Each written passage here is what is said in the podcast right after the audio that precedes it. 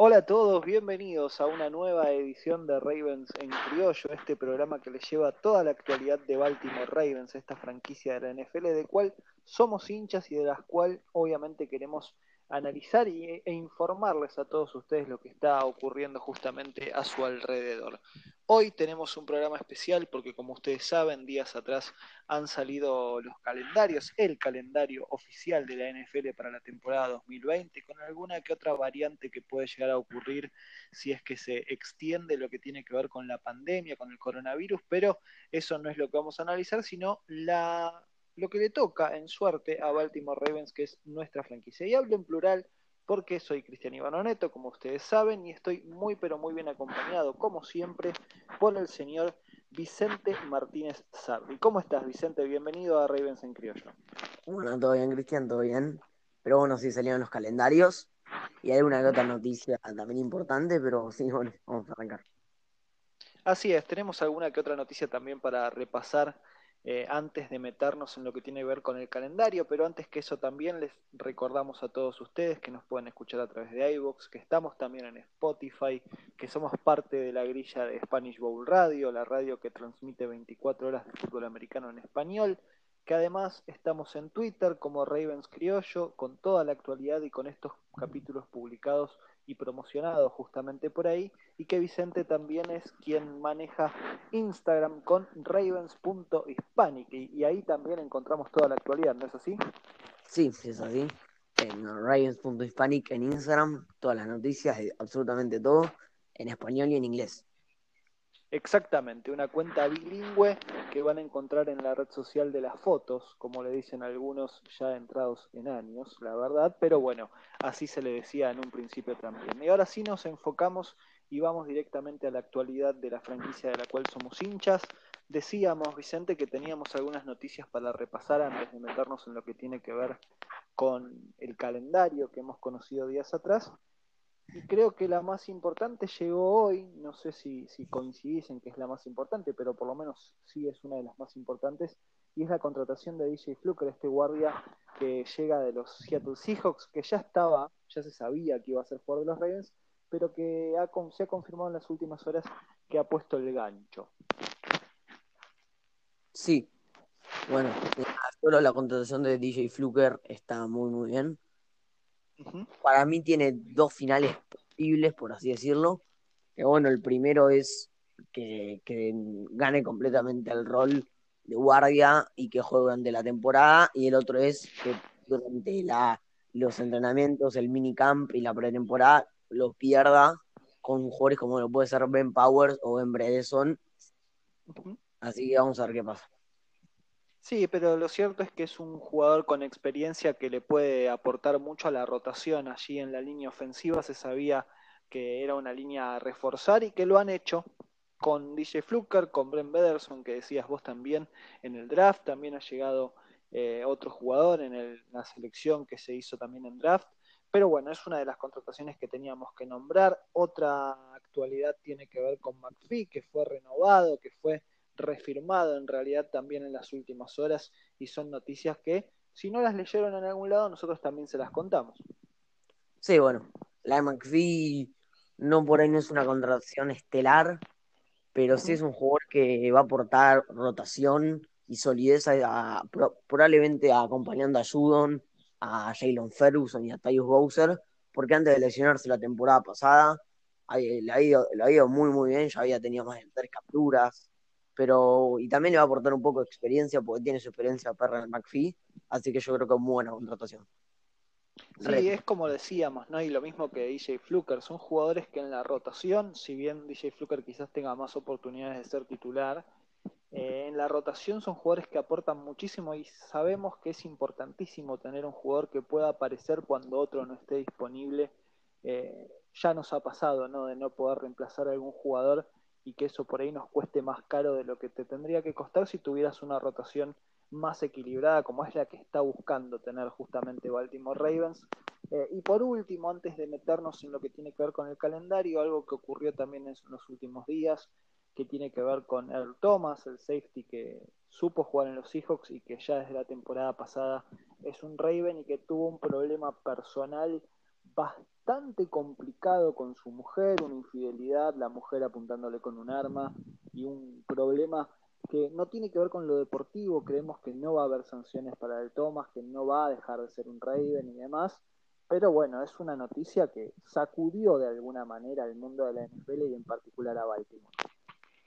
Sí, bueno, em, como dijiste vos, básicamente eso, si no cualquier cualquier noticia, para verlo un poco más detallado está en cualquier noticia de internet o más de mi página de Instagram arroba pero bueno, sí, esperemos que no le afecte lo deportivo y tampoco en lo mental.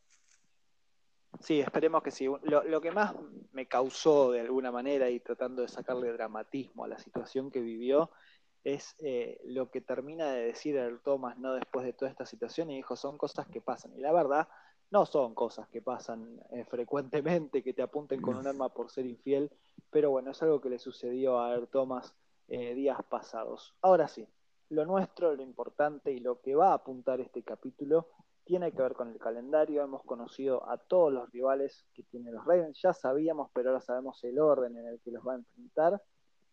Y empezamos por el primer partido, obviamente, porque es lo que hay que hacer. El domingo 13 de septiembre, de no haber inconvenientes, Ravens enfrentará como local a Cleveland Browns. Arrancamos con un partido divisional ante un equipo que la temporada pasada nos ganó un partido, perdió el otro contra nosotros pero el encuentro que nos ganó fue un cachetazo bastante fuerte que tuvo Ravens en la temporada pasada. Después encontró un ritmo que fue espectacular en temporada regular, pero ese partido en particular fue complicado. ¿Cómo ves arrancar contra los Browns justamente? Bueno, sí, voy a retomar un poco lo que vos decías, que sí, fue un partido, fue un cachetazo, fue, yo creo que en cuanto a nivel, yo no sé si el de los Titanes, pero fue el peor partido de la temporada, porque el de los Chiefs demostramos nivel, pero básicamente lo que nos mató en ese partido fue Nick Chubb, que hizo como 180 yardas terrestres, y teniendo en cuenta que fue Baltimore lo que hizo en el draft, que es básico, y en, la gente libre con Derek Wolf y Calais Campbell, y como Patrick y Malik Harrison fueron claramente a tapar ese tipo de huecos, que yo creo que si los Ravens pueden controlar un poco a Nick Chubb, que sabemos que es muy, muy bueno, controlarlo un poco, yo creo que va a ser, tendría que ser un partido que ganemos, sobre todo de local. Sí, en la previa yo creo que Ravens este partido lo debería ganar, pero también es cierto que por ahí Cleveland es el equipo a vencer dentro de la división, ¿no? Porque uno ve a Steelers quizás un poco más diezmado, eh, hay que ver cómo está Ben Roethlisberger, justamente el mariscal que vuelve a la actividad, pero creo que Cleveland sigue incorporando jugadores de valía, con talento, y si bien la temporada pasada fue una de las decepciones, eh, podría llegar a encontrar un buen ritmo, sobre todo entendiendo que han cambiado el head coach, que fue quizás el punto más flojo que tuvo la temporada pasada, Freddy Kitchens, y con Kevin Stefanski quizás eh, encuentren otro ritmo. Para mí es un partido que es más complicado de lo que uno se imagina, pero bueno, es así como vamos a arrancar la temporada para después, en semana 2, enfrentar en Houston a los Texans. Este partido si uno piensa en el encuentro que disputaron la temporada pasada, porque nos hemos enfrentado a los Texans, fue en términos argentinos un baile bárbaro el que le pegamos al equipo de Houston. Y creo que es menos equipo esta temporada del que fue la temporada pasada. Así que no sé cómo lo ves vos, pero este es un partido que para mí Ravens debería ganar. Yo creo lo mismo. Yo creo que en el partido de la temporada pasada fue un baile, pero porque los Ravens también jugaron muy, muy bien, que tenés que ver si juegan al mismo nivel que lo van a hacer ahora en la semana 2. Pero sí, yo creo que mm, siendo un partido complicado o fácil, va a ser un partido que vamos a terminar ganando. Sí, esperemos obviamente que, sea así, ¿no? Y que Ravens eh, le gane a Houston Texans, un equipo que ha perdido, por ejemplo, a DeAndre Hopkins, uno de los mejores receptores de la liga, de manera insólita y que tiene quizás algún descontento dentro de la plantilla también, así que eh, veremos qué pasa en esa semana 2 y pasamos a la semana 3 porque acá está el partido de los Ravens, es el partido quizás más importante, si bien es muy temprano en la temporada y quizás estoy exagerando un poco, es un partido que puede llegar a ser un preámbulo de lo que puede ser la final de conferencia si se da la lógica eh, y lo que todo el mundo piensa antes en los papeles. Porque el lunes, lunes 28 de septiembre, partido obviamente de prime time, de horario estelar, enfrentaremos en Baltimore a los Kansas City Chiefs.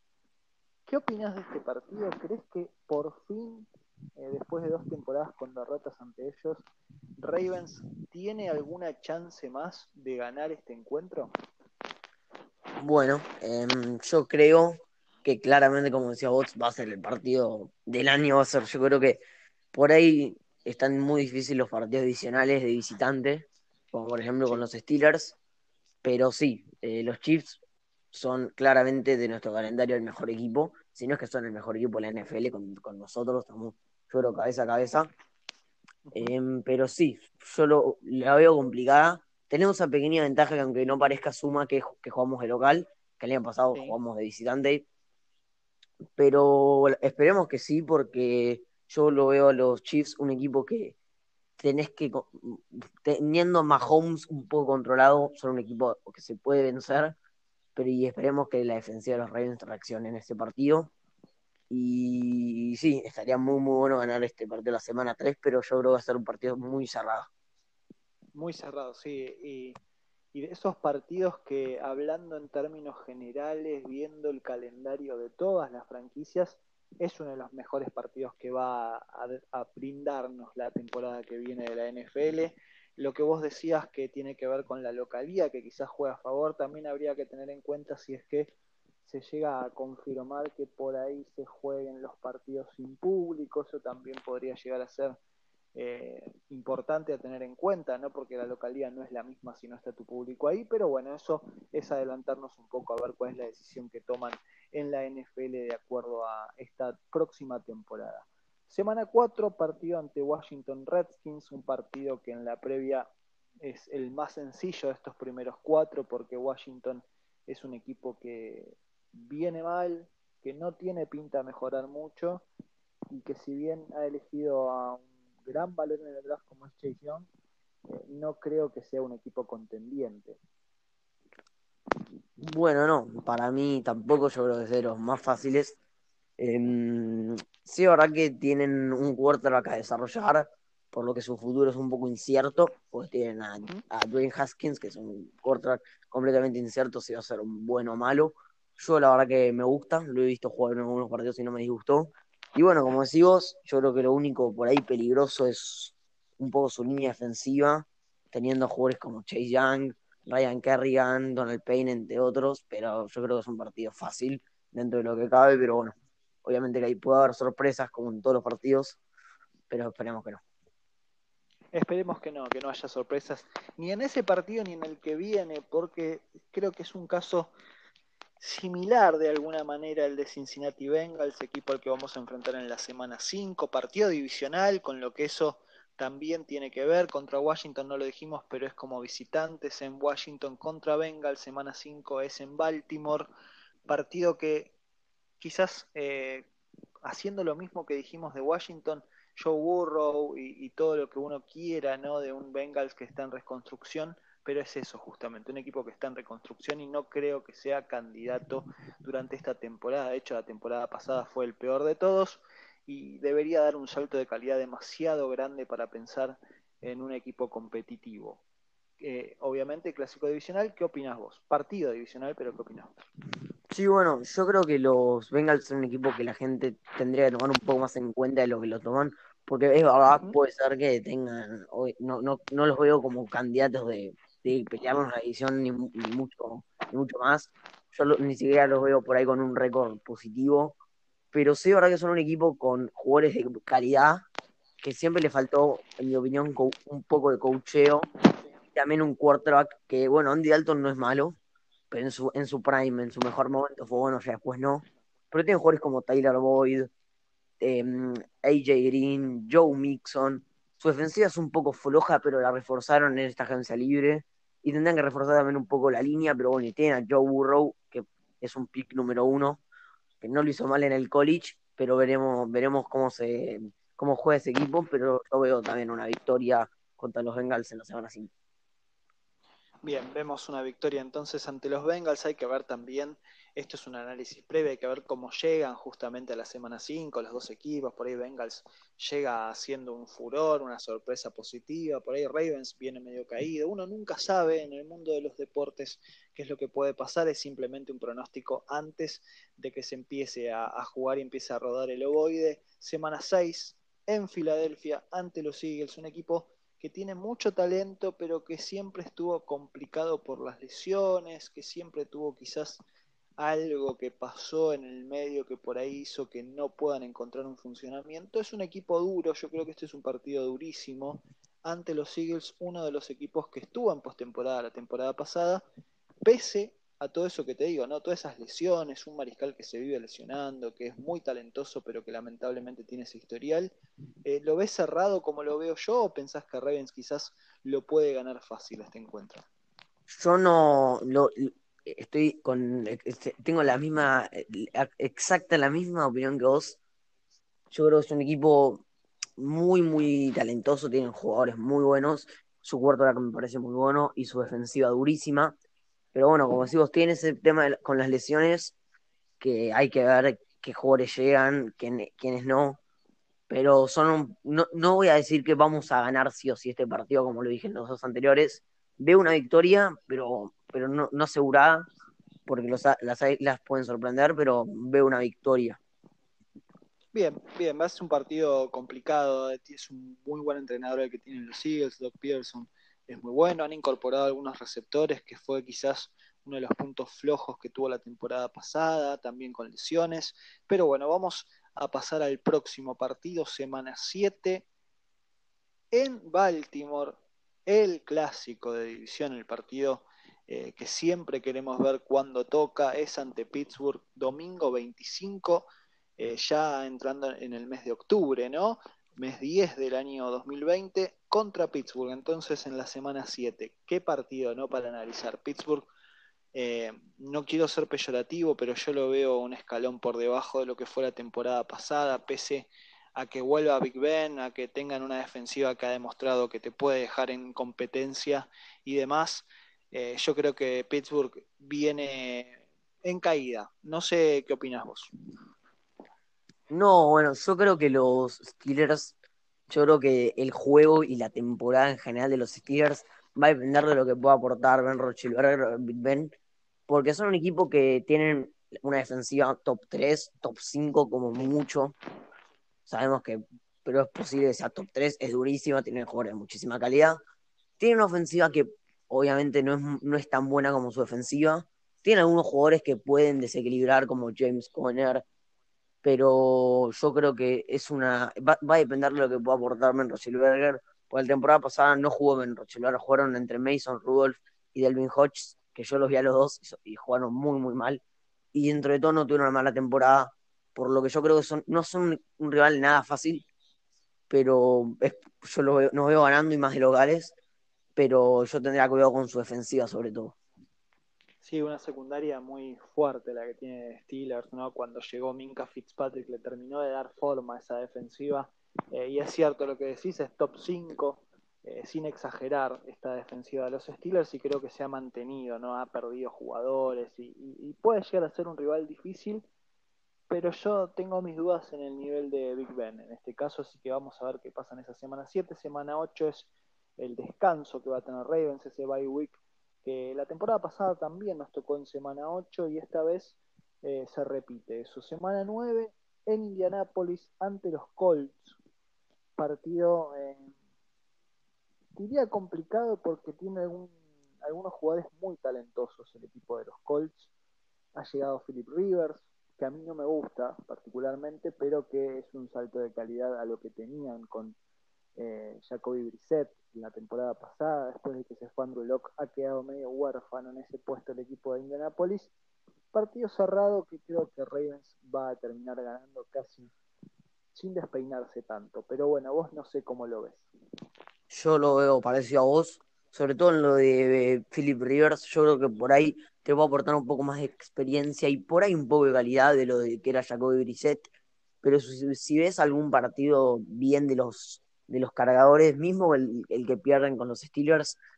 Em, Philip Rivers puede ser un quarterback que te puede mantener un poco, pero no te va a hacer un pase de más de 30 o 40 yardas.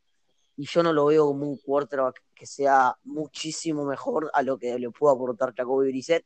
Puede ser que no, y puede ser que me esté equivocando, como siempre, pero mm, también puede ser que no, que juegue bien.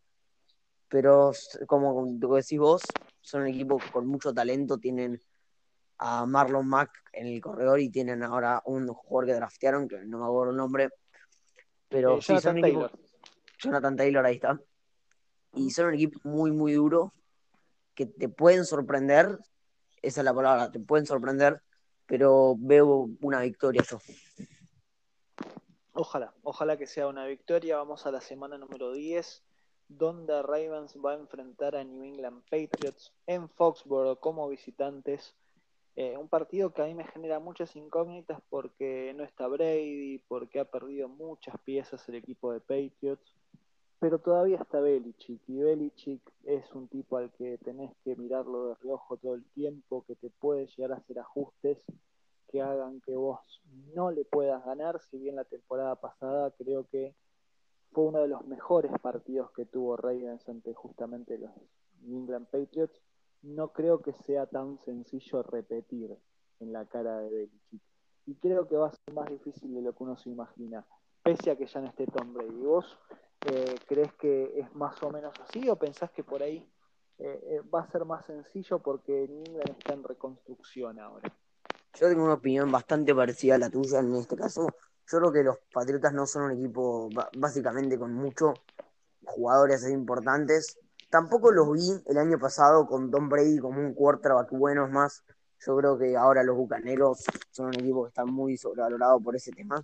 Yo a Tom Brady no lo veo como un quarterback, por así decirlo, no lo veo un quarterback que puede llevar a tu franquicia a un récord positivo si no está acompañado. En los Bucaneros está acompañado que hay que ver qué hace pero sí, Billy Belichick yo creo que es más o menos la cabeza de lo que fue la dinastía de los Patriotas, es el cerebro, es un, excelente coach, pero yo a los Ravens lo veo, los veo ganando este partido, más teniendo en cuenta que los Ravens, las veces que se han jugado partidos importantes como el del año pasado y alguno en playoffs, le hemos sabido jugar a los Patriotas y esperemos que lo volvamos a hacer.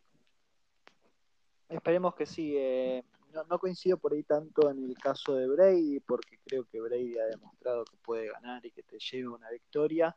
Y creo que en New England justamente no estuvo acompañado la temporada pasada, muchas lesiones también. Eh, en Buccaneers creo que tiene demasiados receptores y demasiadas armas, le llegó Gronkowski también.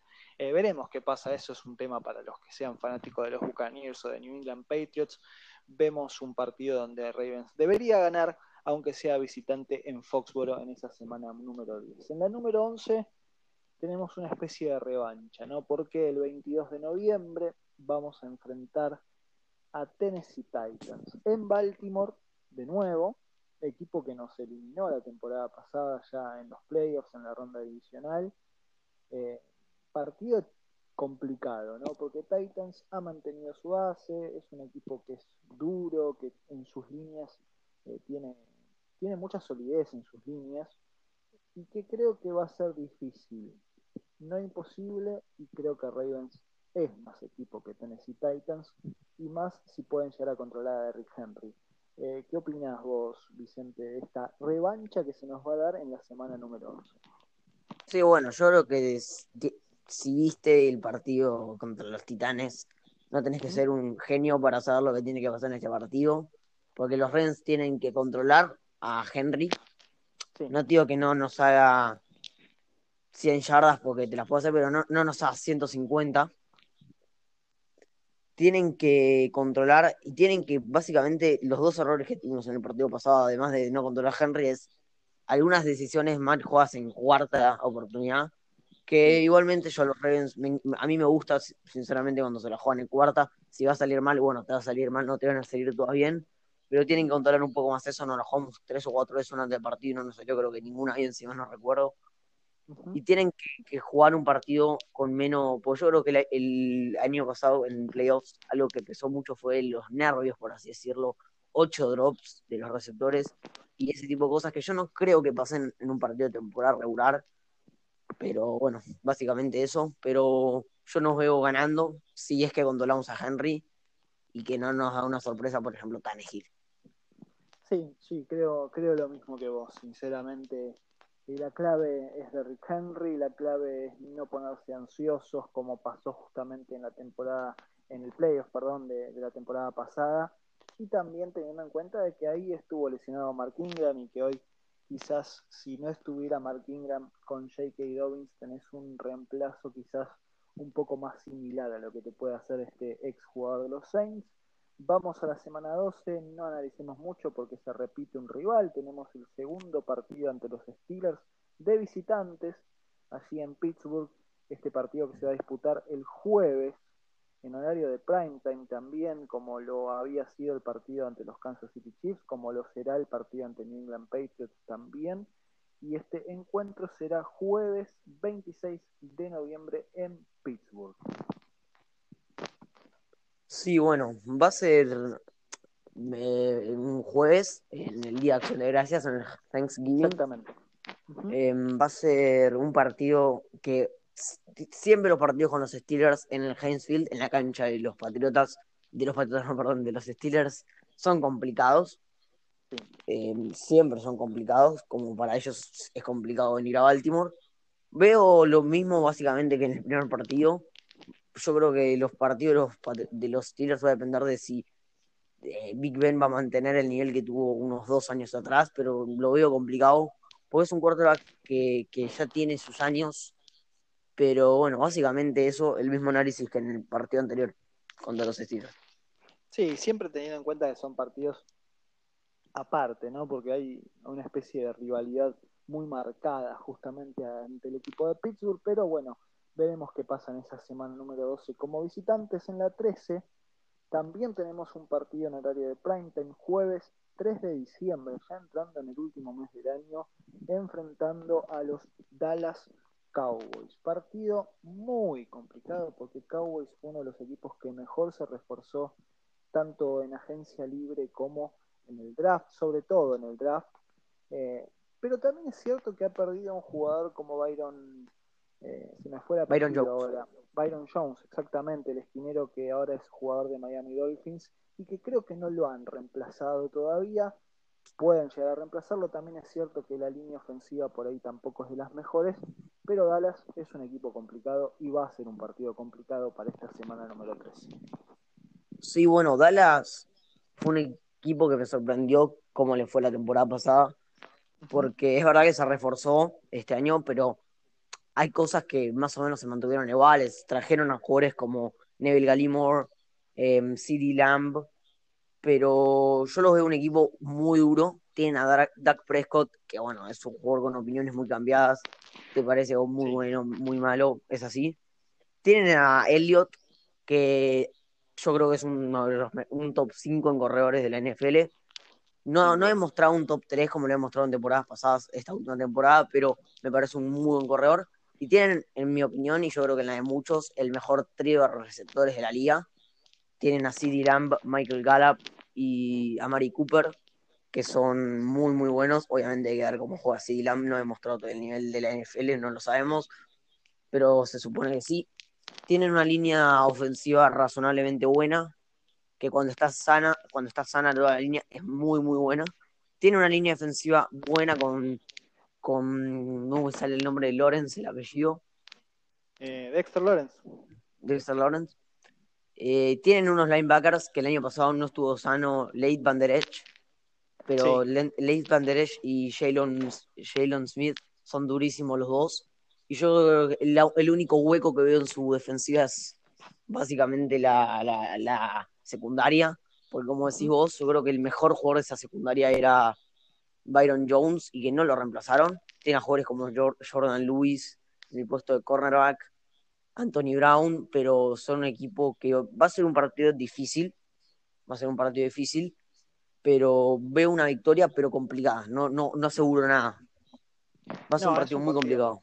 muy, muy complicado, la verdad que, es cierto lo que decís y aparte eh, para complicarlo aún más han despedido al entrenador que tenían antes, que quizás eh, no venía haciendo las cosas bien, hablo de Miles Garrett, y ahora con McCarthy quizás encuentren otro tipo de funcionamiento, en Dak Prescott quizás yo tengo algunas dudas de que sea un jugador extraordinario como algunos dicen, tampoco creo que sea de lo peor del mundo, pero sí creo que es regular, es un jugador regular, que no está ni entre los mejores ni entre los peores, eh, que puede perder partidos, pero no así tanto ganarlos quizás también, pero bueno, veremos qué pasa en esa semana número 13 ante uno de los rivales más complicados que vamos a tener en este calendario del 2020. Nos quedan cuatro semanas, cuatro partidos, nuevamente en horario estelar. Ravens el lunes 14 de diciembre va a enfrentar a Cleveland Browns otro partido divisional, el segundo ya ante los Browns. Esto va a ser en Cleveland. Y acá creo que el análisis más que nada, y, siendo similar a lo que fue la primera oportunidad que se enfrentaron, va a tener que ver con los momentos quizás que se encuentren cada uno de los equipos, porque Cleveland, si está bien, te puede ganar, pero si pasa como la temporada pasada, que llega a los tumbos, casi que sabes que le vas a ganar, ¿no? Es un equipo bastante ciclotímico. En ese caso, no sé eh, cómo ves vos que se puede llegar a dar este partido de la semana 14. Sí, bueno, yo creo que vamos a tener la, pequeña desventaja, por así decirlo, que es que jugamos en Cleveland. Eh, yo creo que va a ser un partido complicado. Yo creo que en principios es un partido que no, no lo puedo predecir porque no, no sé cómo van a ser los Browns. Yo creo que los Browns son un equipo muy impredecible. Les puede ir muy, muy bien, como un 11-5, como les puede ir un 5-11. Entonces yo creo que son un equipo que hasta no verlo jugar no vamos a saber cómo nos va a ir en este partido. Pero lo que sí sé es que si el equipo juega teniendo en cuenta los talentos que tiene el equipo, va a ser un partido, yo diría que de los cinco más complicados del año, teniendo en cuenta que es un juego adicional. Los juegos adicionales son siempre más duros que los demás y teniendo en cuenta que es en Cleveland. Exactamente, es una división aparte muy complicada la de FC Norte, es esa división que se conoce como la división Moretón, no muy física, eh, pero hoy creo que Ravens debería prevalecer por lo menos en esta división y creo que tiene el talento necesario para hacerlo por lo menos en esta temporada. Y es cierto lo que vos decís, Browns es un equipo que si en la previa te parece que es fantástico, tenés que esperar igual, tenés que esperar a ver qué sucede cuando entren al terreno, eh, que no haya problemas en ese vestuario. Es, complicado. Cleveland, pero podría llegar a ser un rival muy, pero muy difícil para esa semana 14 allí de visitante. Semana 15 tenemos un partido en Baltimore el domingo 20 de diciembre contra Jacksonville Jaguars. A mi entender, por favor, quiero que esto entiendan que con respeto, uno de los equipos que pinta para ser de los peores de la próxima temporada.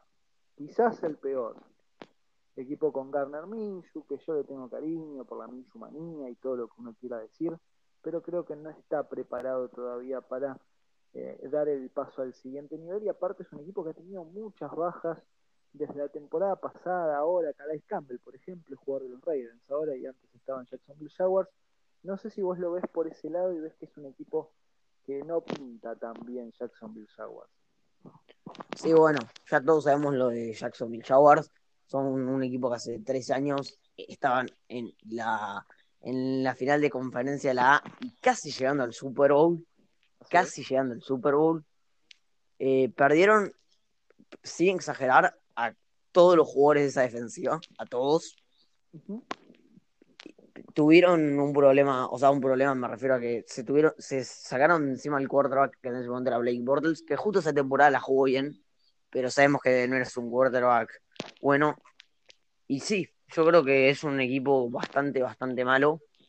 Eh, perdieron, no solamente que los perdieron a muchos, sino que también han tenido peleas. El único que se quedó al momento es Yannick Cowe, pero lo veo complicado porque se ha peleado varias veces ya con el, con el manager pidiendo que se vaya. Es un equipo que lo poco que tenía también lo perdió con Calais Campbell, con AJ Bouye, Así que sí, como decís, Garner Minshew me parece un quarterback que me cae bien, como yo creo que a la mayoría, pero no, no lo veo preparado todavía para, para hacer un starter que puede, pueda llevar un equipo que no tiene no tiene jugadores importantes, por así decirlo.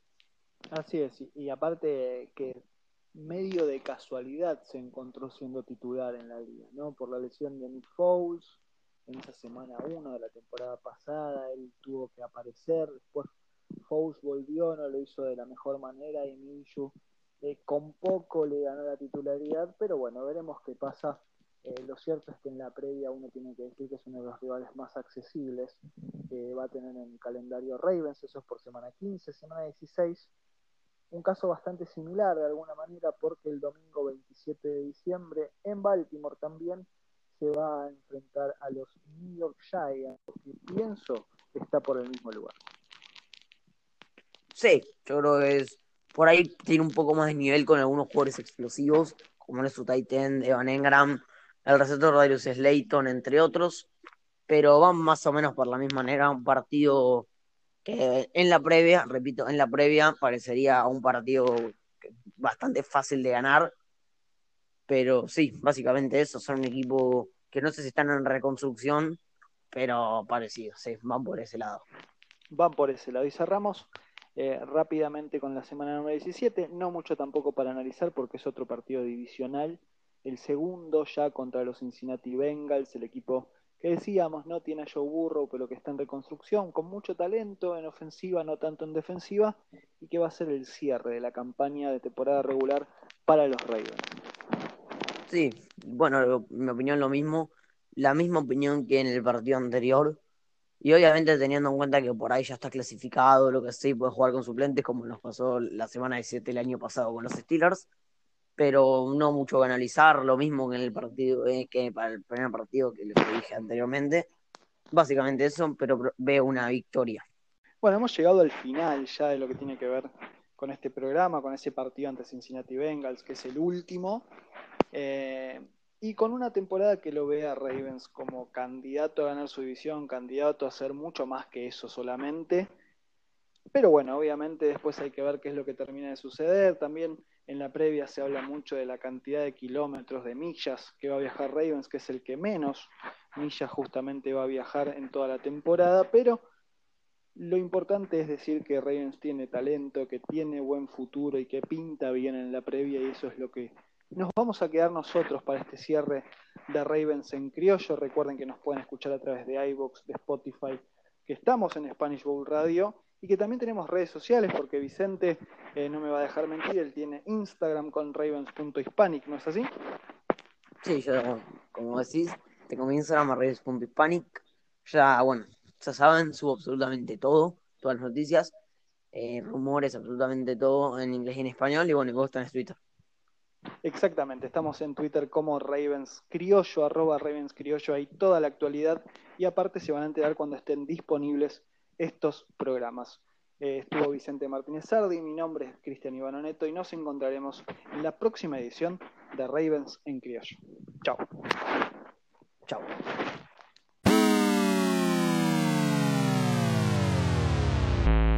Hola a todos, bienvenidos a una nueva edición de Ravens en Criollo, programa que va a repasar semana a semana todo lo que tiene que ver con los Baltimore Ravens, con toda la actualidad de esta franquicia que compone, obviamente, la AFC Norte de la NFL y de la cual nosotros somos hinchas y por eso queremos llevarles todo lo mejor y todas las buenas noticias y también cuando haya alguna mala contarla, obviamente. Mi nombre es Cristian Ivano Neto y estoy muy pero muy bien acompañado, como todas las semanas, por el señor Vicente Martínez Sardi. Bienvenido Vicente a esta nueva edición de Ravens en Criollo. Bueno, sí, muchas gracias.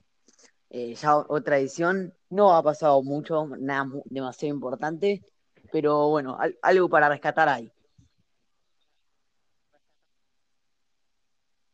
Siempre, siempre tenemos algo para rescatar, para comentar. Si no hay información propiamente dicha, se puede hacer alguna especie de debate, ¿no? Donde uno eh, empiece a analizar lo que puede llegar a venirse para los Ravens en la próxima temporada. Antes de meternos de lleno en el debate que vamos a tener para el día de hoy, les comento a todos que nos pueden escuchar a través de iVoox, Spotify, que estamos también en la grilla de Spanish Bowl Radio, la única radio que transmite 24 horas de fútbol americano en español y que además tenemos redes sociales. En Twitter nos van a encontrar como Ravens Criollo y Vicente es el hombre al que van a agradecerle todas las toda la actualidad ¿no? que va subiendo día a día en ravens.hispanic, en Instagram, si no lo digo mal. Esa es la red social que manejas vos. Sí, sí, perfecto. Como saben, eh, esa es mi cuenta de Instagram de los Ravens en español. Eh, arroba ravens.hispanic, subo todo el contenido al instante, tanto en español como en inglés, así que vayan a seguirme. Vayan a seguirlo a Vicente, a los Ravens.hispanic, que van a tener toda la actualidad allí, como decimos, y también cuando estén estos programas disponibles, los van a estar encontrando en estas redes sociales que le comentamos a todos ustedes. Y ahora sí, nos metemos de lleno en lo que va a ser el programa del día de hoy. Como decíamos, no hay mucha información, pero sí la oportunidad de debatir en cuanto a lo que va a ser la próxima temporada. La semana pasada hablábamos sobre el calendario que le tocó a los Ravens, un calendario que puede llegar a ser favorable, obviamente después eso hay que verlo, pero hoy nos vamos a centrar en otra cosa.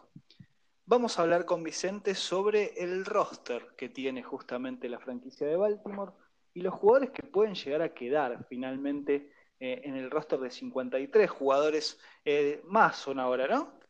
En este momento son 90 jugadores clavados que se renovó Fernand McPhee y se tuvo que, cortar al receptor Sean Monster para hacer 90 porque no puede estar a más de 90 en este momento. Exactamente, y por eso vamos a hablar de los jugadores que pueden llegar a quedar finalmente y los jugadores que se pueden llegar a ir o pueden llegar a ser eh, dejados de lado por los Baltimore Ravens. Y vamos a arrancar por una posición que no tiene muchas dudas, los mariscales que tiene hoy por hoy en el plantel Ravens son Lamar Jackson, obviamente, el titular, la figura, eh, el casi todo para la ofensiva de los Ravens. También está RG3, Robert Griffin tercero, jugador que es el suplente de Lamar Jackson, que le tocó jugar algunos momentos de la temporada pasada, hasta fue titular en la última semana, después de darle descanso a los titulares.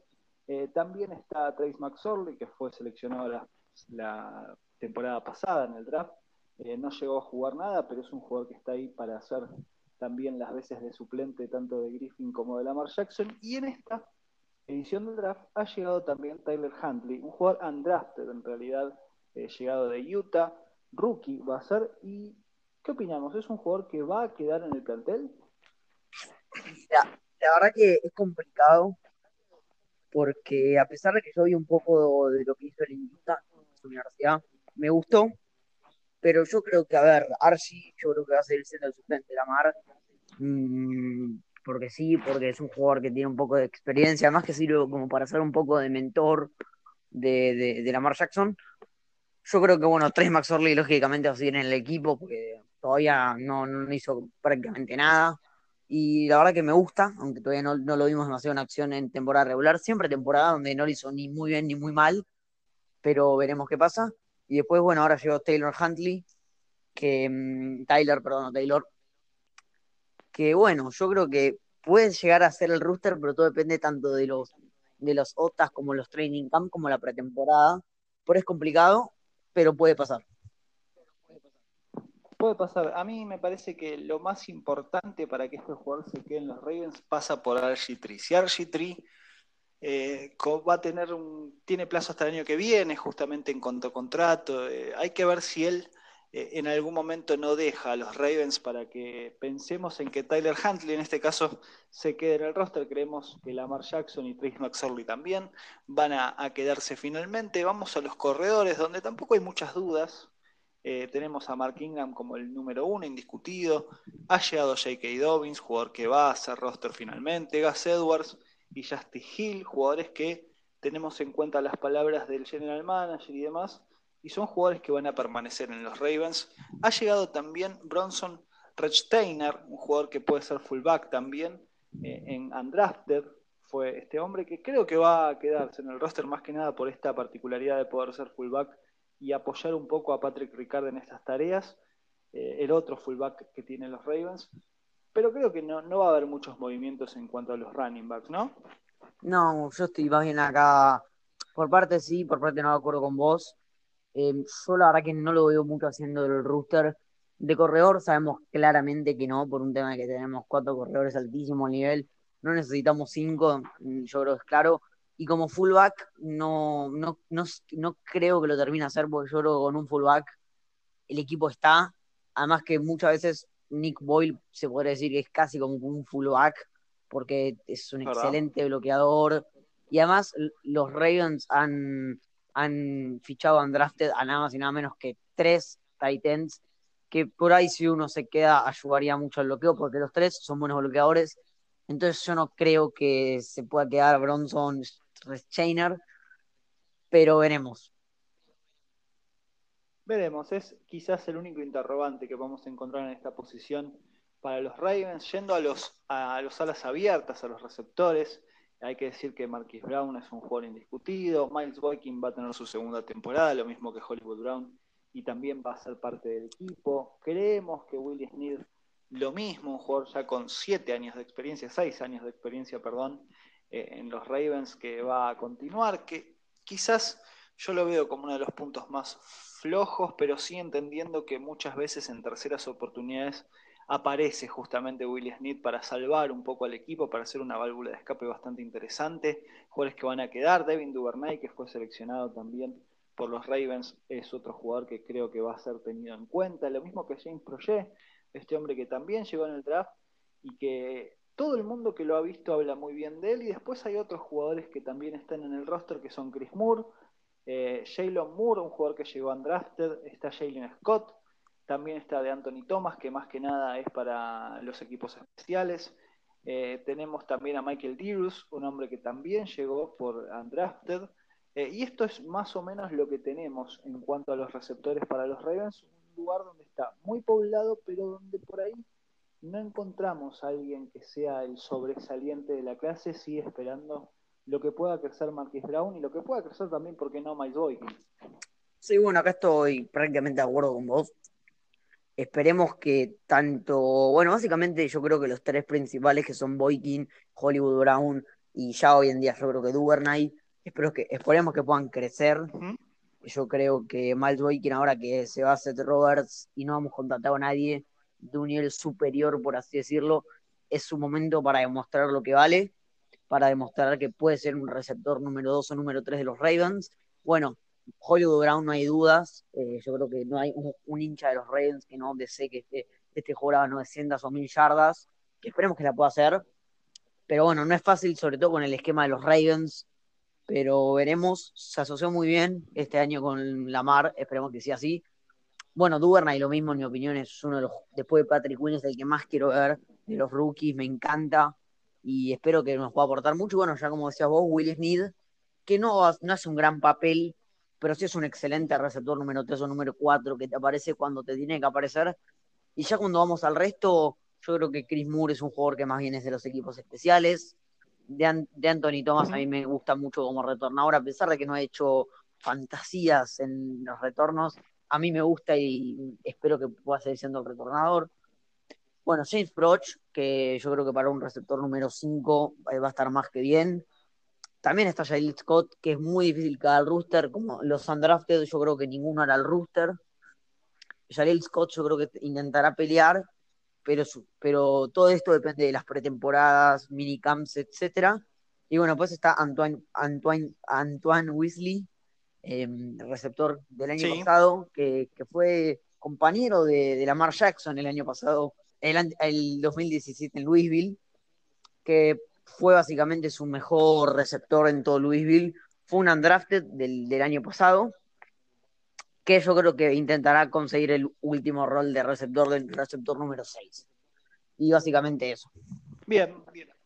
Sí, eh, creo que va, va, a ir por ahí más que nada. También teniendo en cuenta que por ahí este lugar de la cancha o esta posición particularmente es una posición que podría llegar a encontrar algún nombre más. Todavía faltan varios meses para que vuelva la actividad de la NFL y hay algunos nombres que por ahí, ¿quién te dice? puedan aparecer en los Ravens. Obviamente estamos cubiertos, tampoco es que es una gran necesidad, pero por ahí se puede llegar a aspirar a algo más en esta posición. Vamos a los alas cerradas, si te parece, Vicente, porque tenemos a Mark Andrews y a Nick Boyle como los dos jugadores más importantes. Mark Andrews, con todo lo que ha hecho la temporada pasada, es uno de los mejores cinco eh, en el puesto de la NFL, o por lo menos esa es mi óptica en cuanto a él.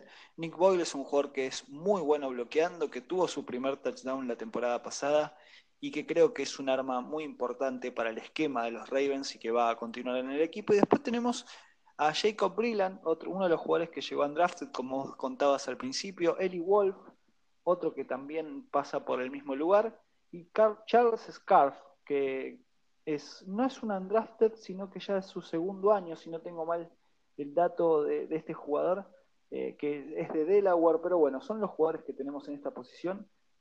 Mark Andrews, Nick Boyd son fijas. Yo creo que Jacob Brilland va a terminar haciendo roster, pero no sé cómo lo ves vos. Sí, bueno, eh, bueno, como decías vos, en esto completamente comparto. Mark Andrews, bueno, en mi opinión es, yo diría que un top 4, después de lo de Ertz, Kittle y Kelsey. Yo creo que es ese eh, Mark Andrews, que igual espero que, que pueda superar las millardas este año, que no los hizo el año pasado. Después, bueno, Nick Boyle, yo creo que es ese jugador muy, muy underrated, no por nosotros, de los hinchas de los Ravens, porque nosotros, yo creo que la mayoría lo queremos mucho, sino por la liga en general, porque es un jugador, en mi opinión, muy, muy bueno. No es el gran receptor, que aunque igualmente tiene sus recepciones de vez en cuando, pero es de los mejores a las cerradas bloqueando, es una locura. Y bueno, y después yo creo que está básicamente entre Jacob Brilland, del undrafted de, de Oregon, y Eli Wolf, y Charles Scarf, como decías vos, que sí, está bien, es de su segundo año, fue undrafted el año pasado. Pero bueno, también está el nombre de Eli Wolf, eh, a la cerrada de Georgia, que a mí, yo creo que está entre Jacob Brilland y Eli Wolf, porque Charles Carr fue básicamente el jugador de práctica. Hay que recordar que igualmente que también jugadores como el, el cuarto que hablábamos antes probablemente vaya al, escuadrón de práctica, porque también está esa oportunidad de ir al escuadrón de práctica en vez de ser cortado, que irán muchos de acá. Pero sí, yo creo básicamente estará entre Jacob Brilliant, que tuvo mejores estadísticas que el ala cerrada de Georgia y la Wolf, pero todo este tipo de cosas se definen en, los OTAs, en los training camps y en los, en los juegos de pretemporada. Tal cual, y aparte Jacob Brilliant también carga con alguna lesión en, sus, en su espalda y eso podría llegar a, perjudicarlo a la hora de pensar en ganarle a Eli Wolf el lugar como el tercer a la cerrada, pero los números también hablaron por sí solos. Si te parece, pasamos a otra posición de la, cancha y vamos a hablar de los centros. Está, bueno, Matt Scurra, que es el indiscutido de esta posición. Está Jean Pollard, un rookie que llega de Clemson.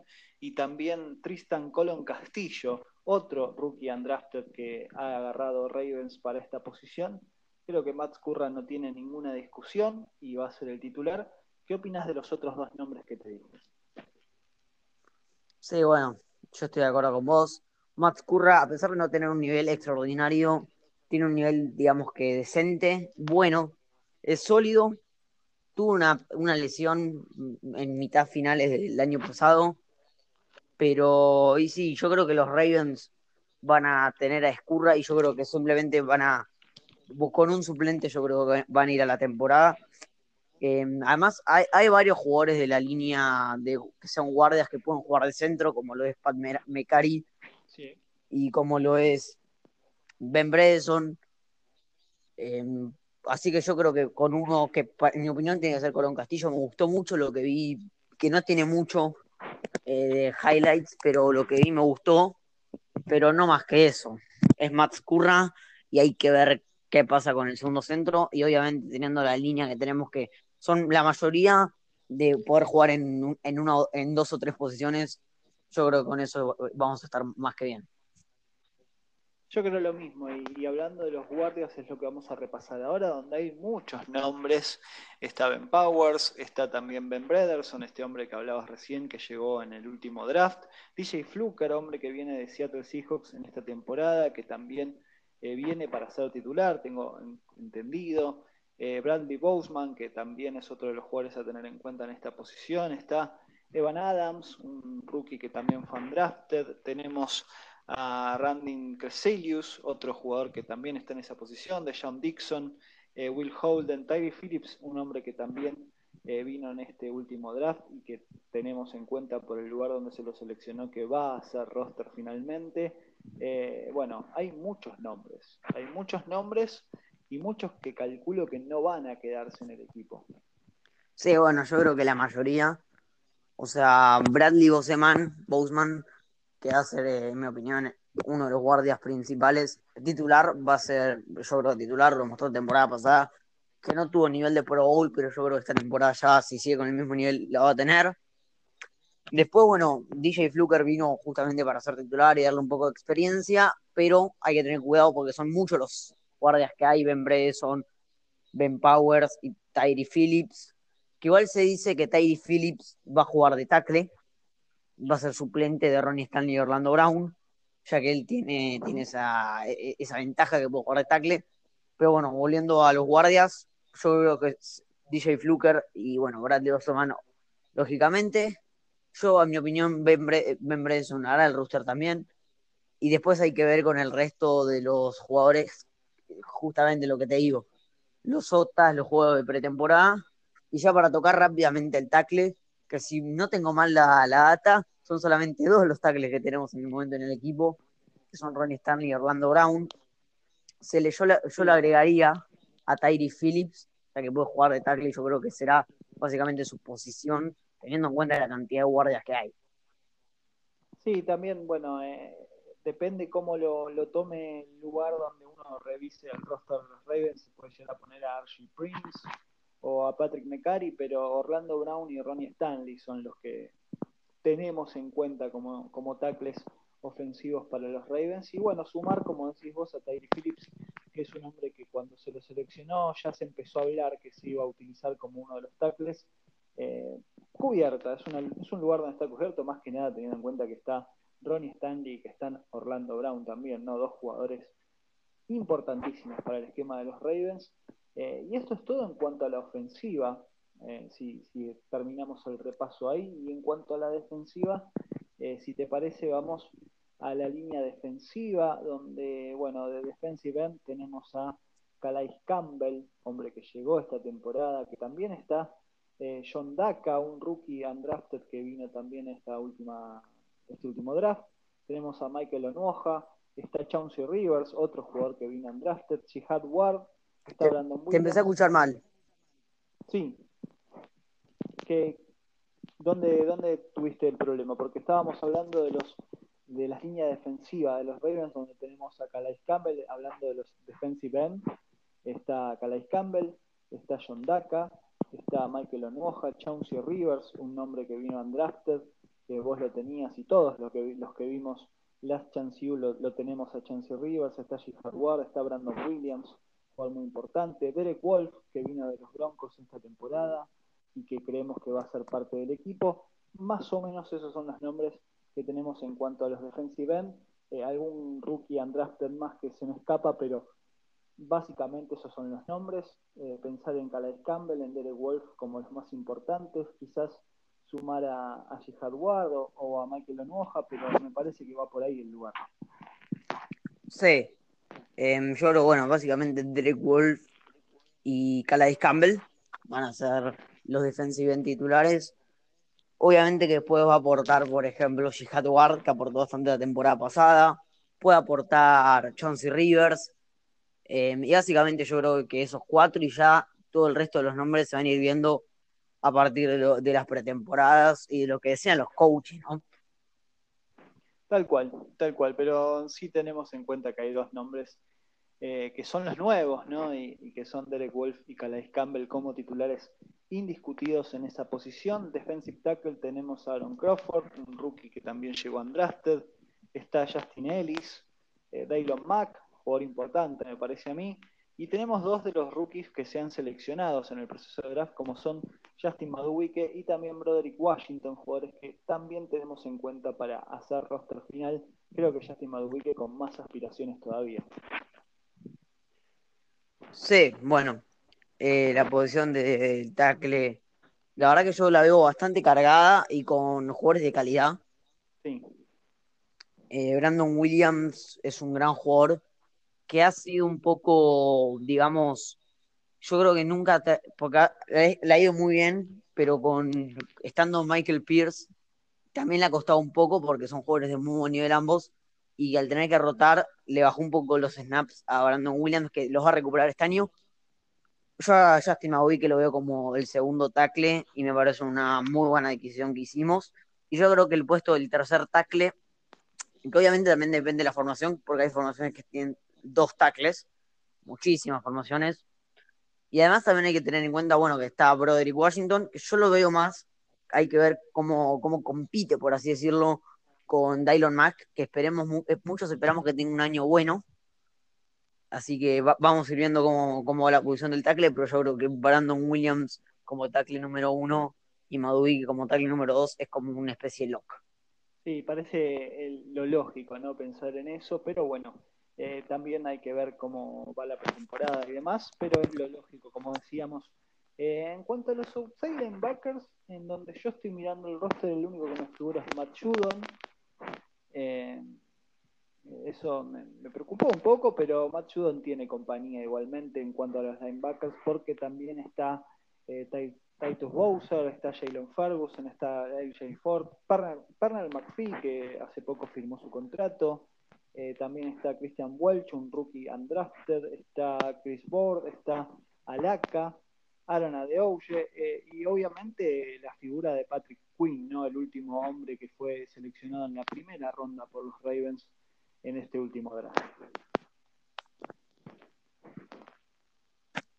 Bueno, sí, los linebackers yo creo que, mm, bueno, Machudon, yo veo en, los externos que son Machudon, Fernand McPhee, Tyus Bowser y Jalen Ferguson, básicamente, buenos jugadores. Yo espero un buen año tanto de Tyus Bowser como de Jalen Ferguson, que, que, para mí lo único malo que tiene esa especie de dúo es que juegan mucho los dos, juegan mucho, me refiero a que ambos juegan, y hace que tengan unos snaps reducidos porque juegan los dos y ninguno termina de llegar a su potencial al 100. A mí me gusta más, personalmente, aunque tiene más años en la liga, eh, Bowser, pero vamos a ir viendo cómo se desarrolla eso. Además que también está la posición del Edge, que se dice que Jalen Ferguson o Tyus Bowser o Fernand McPhee pueden ocuparla, pues Fernand McPhee también está ahí. Y bueno, ya si vamos a los internos, yo creo que con Patrick Quinn, Malik Harrison y LJ Ford tenemos tres linebackers internos bastante, bastante buenos. Y bueno, ya pues están Alaka y Board que vienen más o menos a aportar un poco de competencia. Y Jake Ryan, que van, que no, no los veo mucho haciendo el rooster, pero van a intentar dejar todo en las pretemporadas. Así es, así es, pero bueno, es un lugar que, se ha cargado de alguna manera de talento eh, después de lo que fue el draft y demás, así que eh, estamos muy bien en esa posición. Creo que los Ravens han dado un paso adelante para esta próxima temporada en cuanto a sus jugadores y al talento que tiene disponible. Vamos a los cornerbacks, una posición que está bastante bien cubierta a mi entender, porque tenemos a Marlon Humphrey, porque está Marcus Peters, que la han descosido la temporada pasada. También está Tavon Young, que tuvo una lesión, pero que también tiene mucho talento. Jimmy Smith, también está Iman Marshall, un jugador del cual espero bastante. Anthony Everett, está, bueno, Jimmy Smith ya lo dijimos. Eh, es un lugar del campo donde estamos contra re bien cubiertos, me parece. Bueno, a mí nuestra posición de corner debe ser muy buena, yo creo que de las mejores de la liga, por no decir la mejor. Eh, Marlon Humphrey y Marcus Peters, repito, son en mi opinión el mejor dúo de esquineros.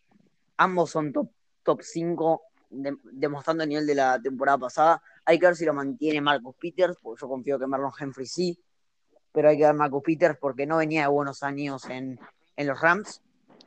Pero bueno, como decía, hasta Young es un jugador muy talentoso, que en la 2018 jugó muy, muy bien, demostró muchísimo talento y muy buenas jugadas, pero lamentablemente se perdió toda la 2019, que eso es lo, lo malo, porque es un jugador que hay que ver cómo vuelve, por así decirlo, hay que ver cómo, si, si, si vuelve del mismo nivel que tenía, porque son difíciles volver a un nivel después de una lesión de un año entero, pero si lo hace es en muy buen níquel, muy buen cornerback slot. Tenemos a Jimmy Smith, que es un sólido cornerback número 4. Tiene algunos errores de cobertura y bastante castigos, pero como corner número 4 es más que bien. Después, bueno, yo estoy completamente de acuerdo acá con vos. Yo espero mucho de Marshall, porque el contrato de Jimmy Smith es de un año. Se va a ir el año que viene, pues yo ya no creo que lo volvamos a renovar. Y necesitamos otro sólido eh, esquinero número 4, Sabemos que Anthony Everett no ha demostrado buen nivel y esperemos que Inman Marshall, que prácticamente no jugó la temporada pasada, lo puede mostrar, porque con esos cinco cornerbacks a nivel razonable estamos más que cubiertos en esa posición. Más que cubiertos, ¿eh? es así como decís vos, Vicente. Y bueno, vamos a pasar a los defensive backs, donde tenemos a Chuck Clark, está de John Elliott, está también Anthony Levine, eh, tenemos a Nigel Warrior, otro rookie elegido en drafted. Ha llegado eh, ese jugador, está Fitch Smithson, está también Jeff Hector, Khalil Dorsey, está Terrell Bonds. Un lugar de la cancha donde tenemos como principal figura, a mi entender, a Chuck Clark y también, porque no, a de John Elliott, jugadores que hacen muy bien las cosas generalmente. Sí, em, no sé si es una posición que, una posición que esté súper cubierta. Em, sí tenemos a Thomas, que por ahora está demostrando un nivel bueno, no más que eso, y teniendo en cuenta el contrato que por, el salario que cobra, tiene que mejorar el nivel. Por eso necesitamos que sí o sí tanto Gino Stone o de John Elliott este año muestren un nivel muy bueno porque yo lo veo a los Ravens, sea final de esta temporada la que viene cortando a Earl Thomas, o sea, no renovándolo tampoco. Entonces, uno de los dos tiene que mostrar un buen nivel. Gino Stone, yo creo que todos esperamos muchísimo de él. Y de John Elliott es un jugador que cuando se drafteó, esperamos, yo personalmente espero un montón de él, pero bueno, ambos años no jugó muy bien y ambos años se lesionó, tanto en 2018 como en 2019, entonces hay que ver qué pasa con ellos dos. Bueno, Chuck Clark es un, es un joven en ascenso, por así decirlo.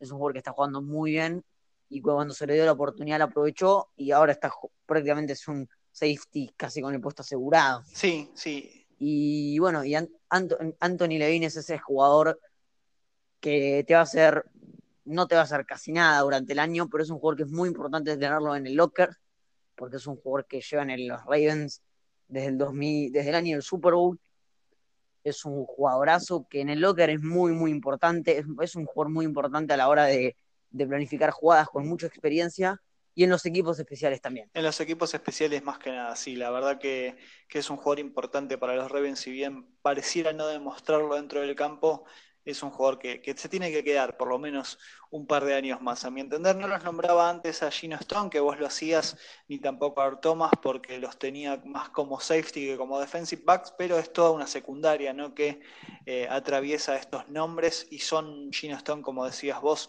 un jugador del que se espera mucho, y Art Thomas, un jugador con mucha experiencia, un jugador que si bien no fue descollante, se mostró ¿no? la jerarquía que tiene en algunos momentos de la campaña pasada y que esperemos lo siga haciendo ¿no? para esta defensiva de los Ravens, que parece dar un paso hacia adelante de lo que fue la última temporada. En cuanto a los Panthers y los Kickers, creo que no hay mucho que debatir. Tenemos a Justin Tucker, tenemos a Sam Cook, eh, que son jugadores indiscutidos. Ah, está también Nick Vogel, que ha llegado eh, undrafted, o, o Don Maggio, que también ha llegado undrafted pero que tampoco vale mucho la pena pensar en ellos, lo mismo que los, long snapper, perdón, como son Morgan Cox, jugador muy, muy experimentado, y también Nick Moore, que va a tener su segundo año ya de experiencia, pero eh, la verdad es que Justin Tucker, Sam Cox, Morgan Cox también son jugadores de mucha experiencia y de mucha valía para los Ravens en los equipos especiales.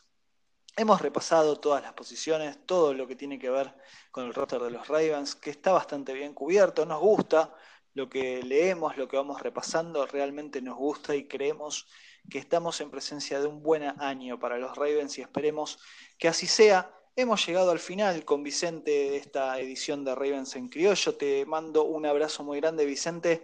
Eh, si querés la página o la cuenta, mejor dicho, de Instagram que manejas vos. Sí, bueno, primero que nada, igualmente un abrazo grande. Y bueno, segundo, sí, mi cuenta de, la cuenta que tengo yo de los Ravens en español de Instagram es arroba ravens.hispanic. Repito, siempre subo todo, noticias, rumores y de vez en cuando algunas preguntas que yo tengo para mis seguidores, como, como una de mis publicaciones más recientes, que es de quién va a ser el, el que va a tener el mejor año breakout de los Ravens, entonces vayan a seguirme si les gustan los Ravens y bueno, eh, repito que las noticias son en español y en inglés. Exactamente, una cuenta bilingüe con toda la información de los Ravens. También estamos en Twitter como Ravens Criollo, arroba Ravens Criollo. Y este programa le pueden escuchar a través de iBox, Spotify y también Spanish Bowl Radio. Nos veremos en la próxima edición. Mi nombre es Cristian Iván y esto fue Ravens en Criollo. Chao.